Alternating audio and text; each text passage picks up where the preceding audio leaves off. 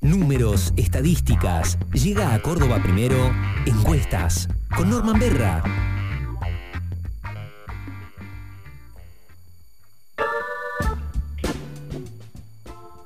El jueves pasado, en, en el Teatro de La Plata,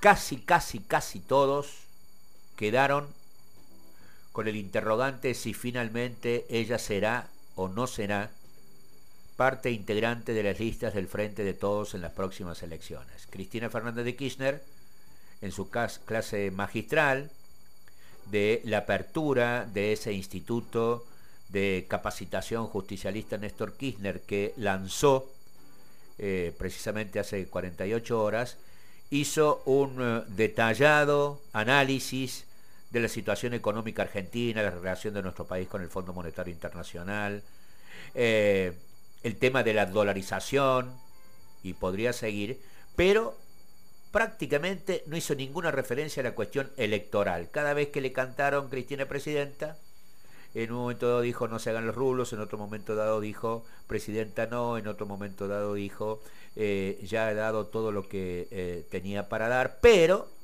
uno con Cristina no termina de saber qué puede suceder porque es una eh, es una de las dirigentes políticas más importantes de este país que vive pensando en cómo será la estrategia de su sector político para, eh, bueno, para seguir estando en el gobierno nacional.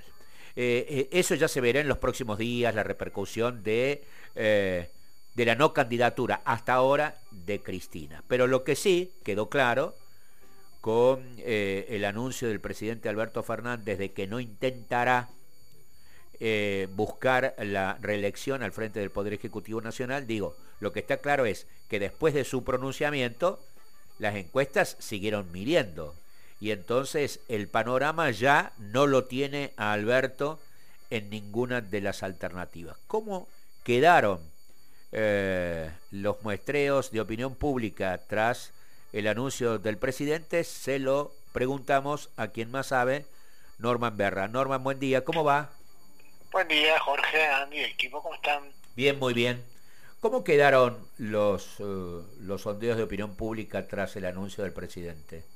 Bueno, la verdad que estamos en una temporada altísima de encuestas porque incluso entre la nota del lunes del 24N, que es el punto de partida para nuestra columna de hoy, se agregaron incluso encuestas nuevas que también nos vamos a tomar en orden a actualizarnos a nosotros mismos y a nuestra audiencia, ¿no? Pero bueno, hay un dato metodológico interesante que yo lo, voy a resaltar, que muchas consultoras, te acuerdas que hemos hablado por ahí de los sesgos de las encuestas, de los riesgos de medir de una forma u otra. Sí, señor.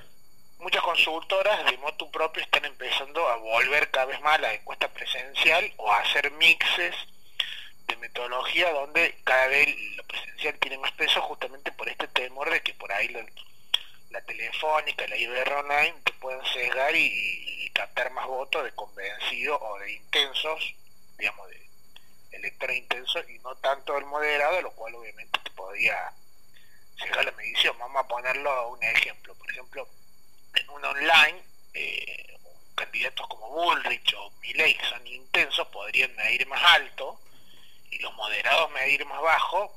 Moderado, digo, a ver una reta, ¿no? Y, no, me salgo en la etiqueta de Alcono me digo, más moderado en términos discursivos, ¿no? Sí, no porque en el fondo sean muy distintos en su ideología, pero sí por ahí en su, en su semblante público, ¿no? Entonces, para evitar ese, peligro, o tratar de conjurarlo, muchas consultoras están volviendo o están haciendo más mediciones presenciales, que es la medición más cara, ¿no? Porque te, es mucho más oneroso poner encuestadores a medir presencialmente que tirar una encuesta en un formulario online, digamos, y que la, gente responde y después procesar y ponderar, ¿no?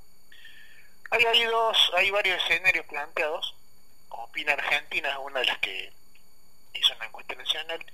Ellos midieron dos escenarios y midieron, por un lado, sin Mauricio Macri, por supuesto, que ya, ya se había bajado en marzo, y también están midiendo ya sin Alberto Fernández, ¿no?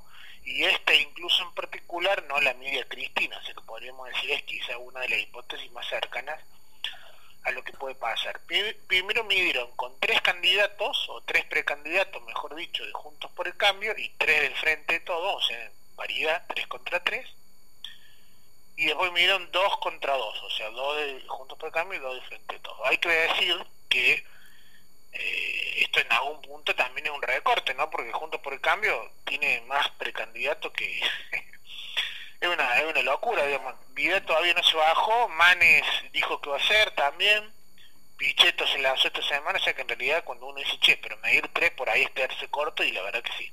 Pero bueno, es, como se mide. Miren, eh, por un lado, Horacio Rodríguez Larreta, Patricia Burri y Gerardo Morales. Ahí les digo, 16 Rodríguez Larreta, 10 Bullrich Morales 5, o sea, para una suma total de 31, ¿no?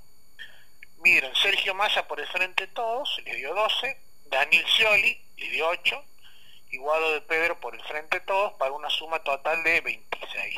ley solo, porque no tiene, tiene planteo ni interna, 23%, Schiaretti por el peronismo federal 4, Nicolás de Caño por el frente de izquierda 2, 10% indeciso y en blanco. Si vos tomás la sumatoria, ahí tenés junto por el cambio 31 contra 26 de frente de todos, o sea, tenés una ventaja para junto por el cambio, pero no es abrumadora, porque como variante, eh, mediante vos podrías tener una situación de empate técnico si estuvieras subestimando un poco al frente de todos.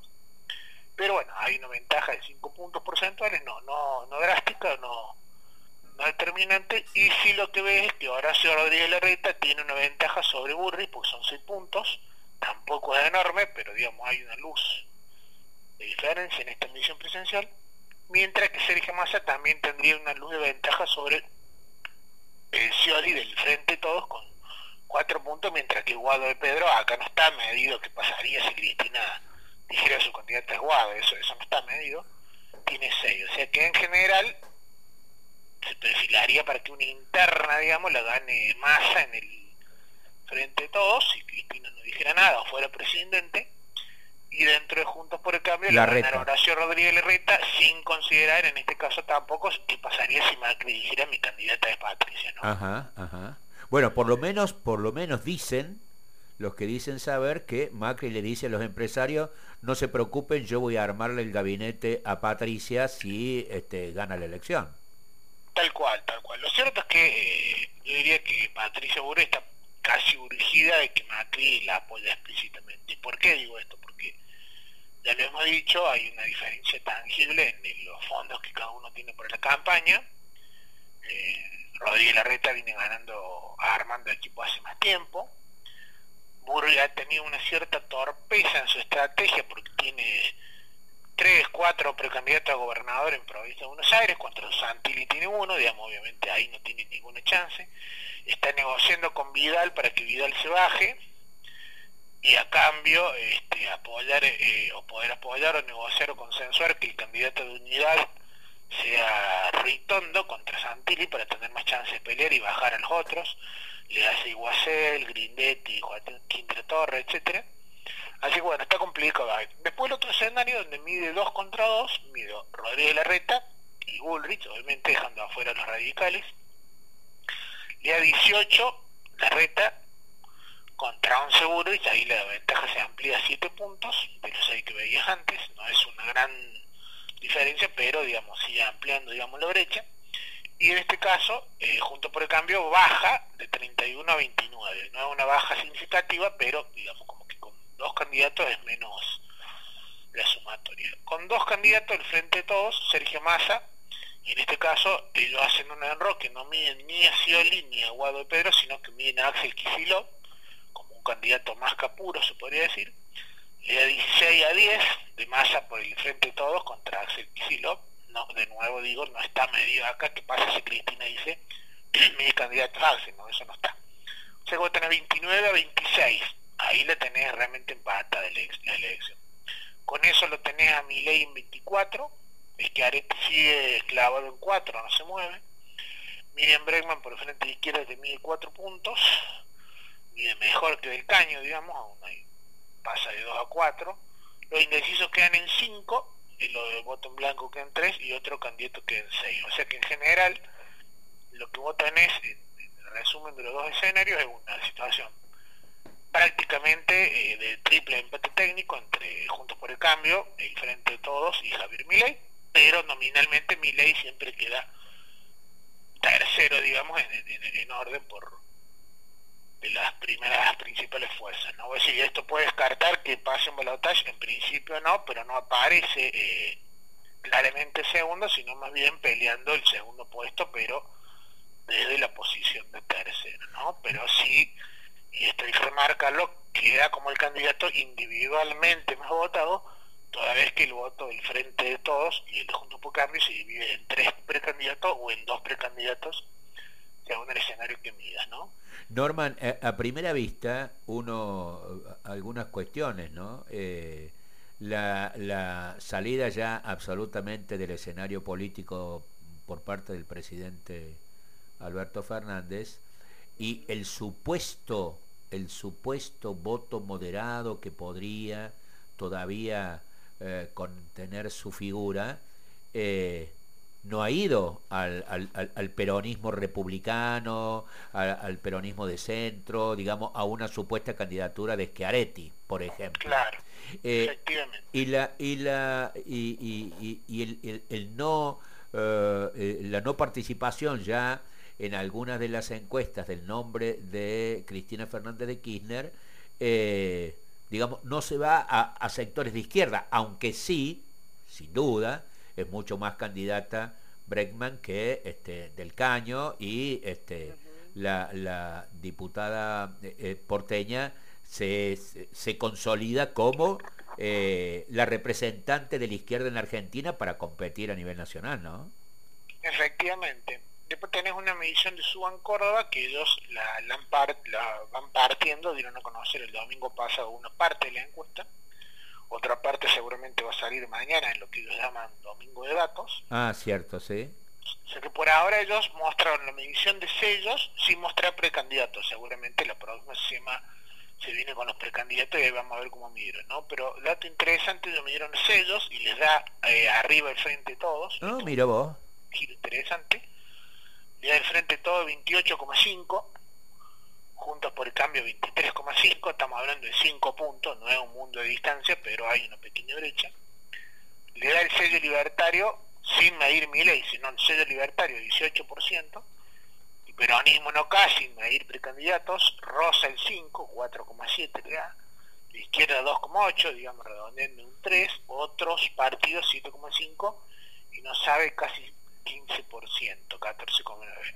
Y lo interesante es que esta misma semana salió otra medición de otra consultora que viene midiendo de manera sistemática y también lo pone nominalmente al frente de todos arriba, en realidad le da 30 a 29,8, un empate técnico, pero es de sinopsis, y es interesante el dato porque sinopsis le venía dando sistemáticamente a Juntos por el Cambio adelante, y en este caso te la está mostrando empatado.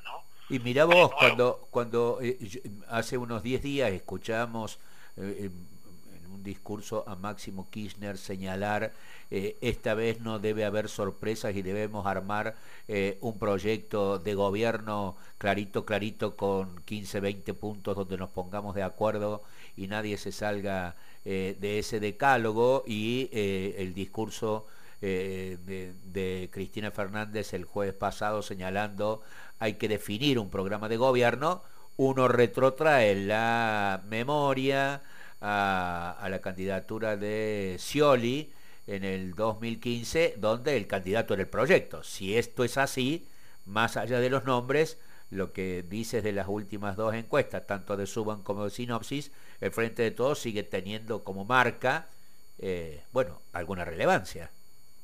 Sí, sí, eh, hay un tema que ya se está viendo y lo están viendo varios consultores, que es la interna de Juntos por el Cambio es feroz y demasiado intensa, ellos están viendo cómo bajan los decibeles, pero realmente es difícil porque Burri básicamente ha crecido a, la base de una de ponerse cada vez más dura y, trata de disputar digamos electorado con mi ley entonces de repente desandar ese camino hoy le va a costar porque ya cuando vos tenés un cierto posicionamiento transitado, el giro se te puede volver en contra, ¿no? Eh, entonces ese es un factor. El otro factor que ya le hemos dicho es la competitividad de Miley. En la medida que Miley se mantenga competitivo, Juntos por el Cambio tiene ahí una colectora que le está drenando votos y le está sacando votos. Eh, eso claramente está mostrando hoy que si bien vos tomás todo el promedio de las encuestas, tomás las últimas seis que se bajó Macri, más las últimas dos o tres de que se bajó Alberto, que te da que Burri tiene 13% de intención de voto y la reta 12,2, o sea, la tenés empatadísima elección. Pero ¿qué pasa? El problema para Bullrich es que tiene eh, a ley por fuera, disputando electores del mismo perfil que ella busca. Con el agravante de que ahora la reta logró meterlo a Esper por dentro, o sea que tiene otro riesgo ahí de eh, una colectora que le tiene votos. Si se baja Vidal, ¿a quién beneficia? Y beneficia más a la reta, porque tiene votantes más moderada. Entonces a poquito la reta está armando el caminito como para ganar la elección, no por nocaut o por puntos, pero por puntos la interna de contra y no digo que eso es lo que va a pasar, digo que ese es el camino que le está haciendo con mucha astucia, mientras que Burri no termina de recibir una bendición de Macri, que es la que podría darle una ventaja significativa, hipótesis. Uno dice que Macri, aunque se haya bajado porque tenía un poder mermado dentro de Juntos por el Cambio, sigue siendo una figura de consideración, con lo cual podría, digamos, eventualmente hacer una diferencia. ¿no? Y el otro dato fuerte que también se está viendo es que por primera vez seis o en ocho años el candidato que gane la interna de Juntos por el Cambio no puede garantizar retener los votos del que pierde. Antes vos, eh, vos tenías la interna de 2015 y la ganas Macri, y Macri retiene todos los votos de Carrio y todos los votos de San, e incluso le agrega algunos votos en la primera vuelta. Hoy vos tenés el riesgo de que el que gane la interna, de Juntos por el Cambio, no retenga el voto de la contrincante o de los contrincantes. Por ejemplo, si gana la reta, puede garantizar que los votos de Burri lo van a acompañar en primera vuelta. Una parte significativa de los votos de Burri podrían irse a Milei, sobre todo si Milei en la paso es una elección competitiva, entonces resultaría que la suma nominal de Juntos por el Cambio en la paso de después sería un, caudal menor, digamos, que el que podría obtener en primera vuelta, porque una parte lo podría captar Milei y viceversa. Si ganara Bullrich, no puede garantizar retener los votos más moderados de Juntos por el Cambio si esos votos moderados deciden moverse a una oferta más, más centrista en la primera vuelta, ¿no? Interesantísimo el panorama, sin duda. Norman, muy claro como siempre. Buen fin de semana, buen día del trabajador, con locro y, y vino tinto. Esperemos que refresque un poquito, porque si no logro con 30 grados, porque transpira buluca después, un abrazo grande, chao. Un abrazo grande a todo el equipo.